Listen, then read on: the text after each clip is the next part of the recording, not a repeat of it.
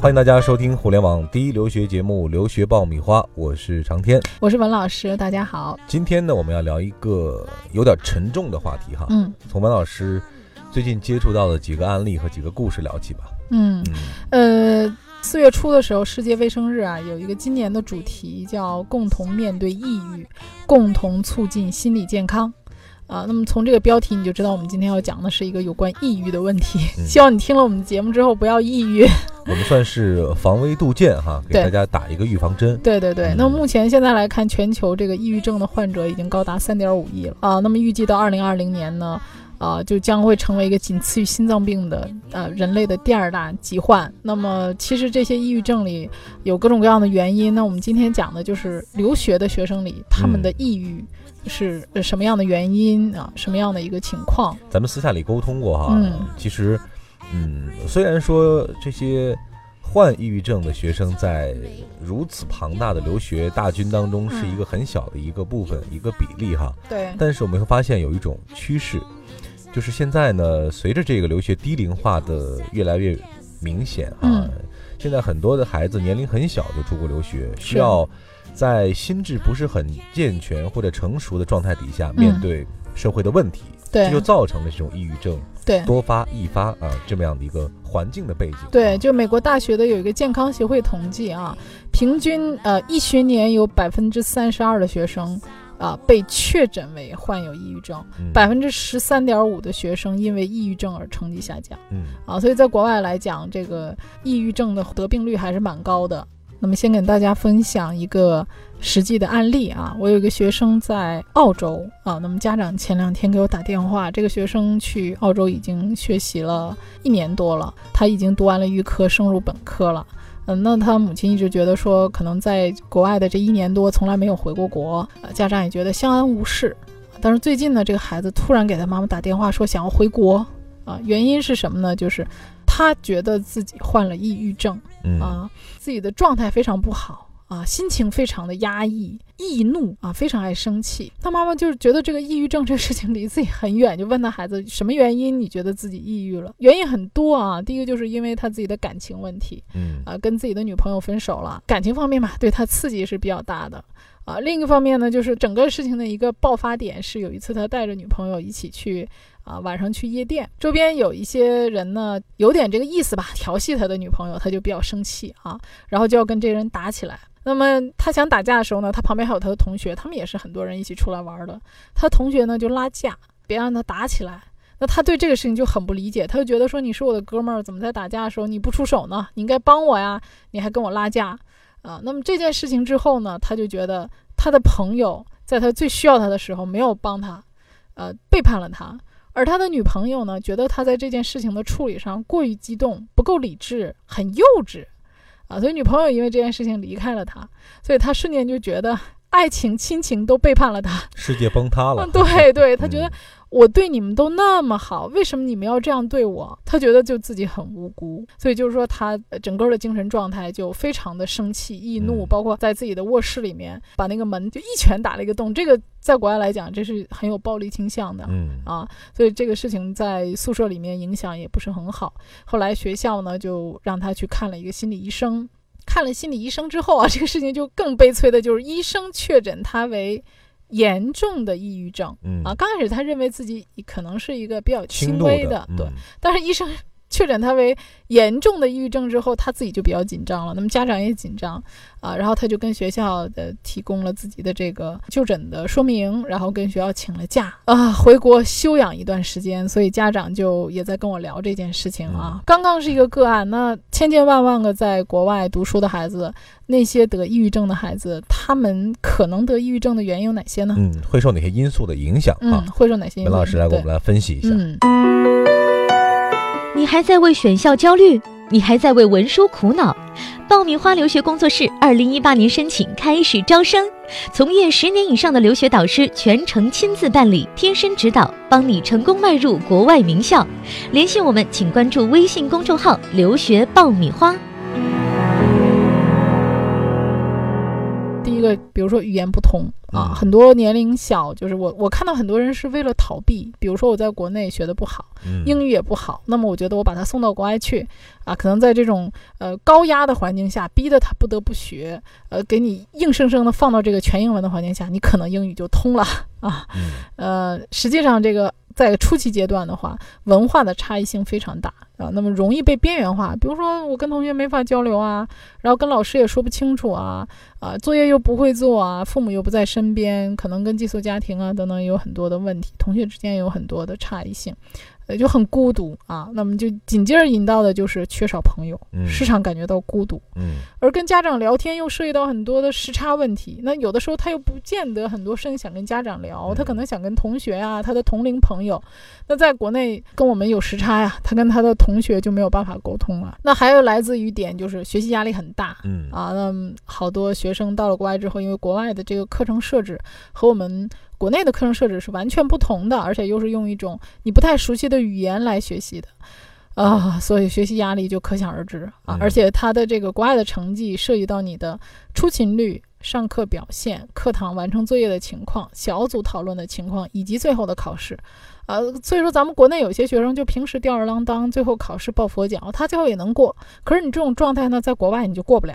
嗯啊，随时你的神经都要紧绷，你的每一个细节上、每一个环节上出现问题，可能都会影响到你最终的成绩。嗯嗯嗯，比如说我有的学生他可能中间缺课了，啊，那么缺课老师就告诉你说，那你今年是不会得 A 的啊，那么因为你缺课的频率已经达到了一定的我的底线，所以你不可能得 A 啊，那这个学生就抑郁啊，我不管怎么努力我都得不到 A 啊，嗯啊，这个就是还不如说我最后考完试，我知道那个我终结我没有得到 A，这是上到一半了，或者刚开始我就已经得不到 A，他就觉得，哎，这个学习成绩今年就泡汤了，嗯，遥遥无期了。对前途呃失去了信心啊，失望啊，啊，还有一类是什么呢？就是来自父母的这种压力。哎，父母觉得，你看我们花了这么多的钱把你送出去，家里都砸锅卖铁了，所有的亲戚朋友全都知道你出国了啊，你一定得上一个名校，或者是说在国内本身就是我以前有学生成绩特别好，从来都是鲜花掌声，永远被捧在手心儿里，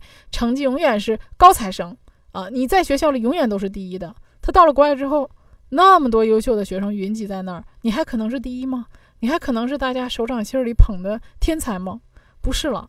那这个时候他就觉得我学习上我找不到被认可的这种呃认同感，呃，我不知道我怎么去证明我自己的价值，呃，父母对我的这种期许，所有人都觉得我是天才，我的成绩就应该好，那我现在不好，我怎么办呢？我怎么去证明我应该是大家眼中的那个我呢？所以这又是亲人、朋友、家人来来自的一种压力。那还有一个就是我刚才说到的一个经济负担，啊，这个也让人很抑郁，就是啊。大家也在讨论说，这个孩子出国的孩子到底该穷着养还是富着养？我觉得我们可以很有意思的一呃个话题，对，很有意思的话题，我们可以作为下次的话题来讲啊。但是确实有一些家长怕孩子出去之后啊，呃，大手大脚的花钱，所以就跟孩子说，咱们家的经济特别紧张啊，你的学费可能都付不出来啊。那么其实无形当中给孩子也造成了一种经济上的不安全感嗯啊，可能也来源于这种。这里是互联网第一留学咨询分享节目《留学爆米花》，欢迎继续收听哦。呃，还有另外一个学生呢，呃，他是在中国呃高考失利，嗯，然后也是去呃英国读书啊。那么在读预科期间呢，他进了一个前十的学校。其实那个家长对他期望蛮高的，家长觉得当时高考这个他生病啊，身体状态不太好，所以发挥的不好。家长觉得他还是有实力的。呃，所以当时呢，就这个孩子是连大专都没有考上的。当时，但是父母还是一意孤行的觉得，我觉得你有上全球最顶尖学校的能力，所以父母就把他送进去了。这个就是典型的有点儿呃他高估了，啊高估了，对。嗯然后他进到学校以后呢，他的学习压力就特别大。那这个孩子的症状是什么呢？就是第一，晚上睡不着觉。他说他害怕，嗯害怕什么呢？害怕考试考不好，害怕第二天老师提问的时候回答不出问题，呃，害怕呢自己这个平时作业小组讨论不会。就是他非常没有自信啊！当然，这种不自信不是我们说说，哎呀，你要自信呐、你就可以自信，源于他在学习上面他很吃力嗯，啊。然后还有什么症状？吃什么都吐，导致他的身体状况越来越差。其实呢，对于抑郁症啊，咱们都没有特别深入的了解哈，嗯而且对于很多普通人来说，他也就是理解到它是一个心理疾病而已，但其实并没有那么简单啊，它嗯不是一个。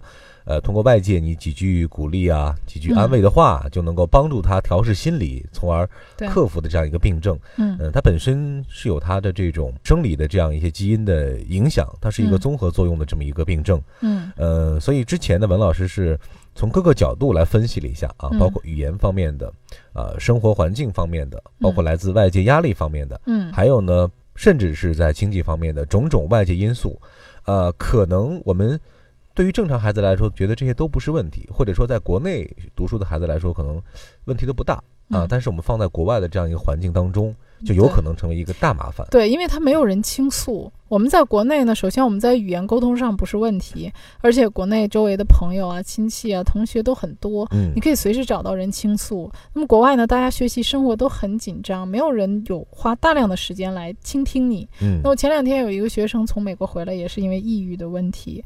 那他妈妈刚好跟他一起都生病了啊，然后两个人都在同一个医院看病。他妈妈说，其实这场病我生的挺值的。嗯我说为什么呢？他说这场病之后，呃，我通过我的这场病治好了我儿子的病。嗯我说为什么呢？就是沟通好沟通，对，因为他俩嗯在要打点滴，每天都要去打点滴，打嗯点滴一下子就要打 两三个小时。嗯，这两三个小时没什么事做呀，两个人坐在一起，但是打点滴。他儿子就在不停的跟他说，他说就从来没停过，一直在说他国外遇到的所有的事情。他妈说其实都是一些鸡毛蒜皮的小事儿，但是就这些小事儿堆积在一起，成为孩子心里过不去的坎儿。嗯嗯，那他把这些事情都跟你倾诉了，他心里就得到了一种疏解啊。所以更多时候，我们家长可能要当一个垃圾桶，嗯 让他跟你啊、倒倒苦水，然后跟你发发脾气。其实这样的话，嗯，有益于他的身心健康。嗯，所以说，如果说真的是你你的孩子，呃，出国留学得了抑郁症或者有这样的苗头的话，对建议家长还是要早做准备哈。嗯，当然了，我们在这儿呢，因为不是专业的心理咨询师、分析师，我们也嗯不能给出更好的办法。嗯，但我们唯一的建议呢，就是像文老师讲的一样，家长一定要注意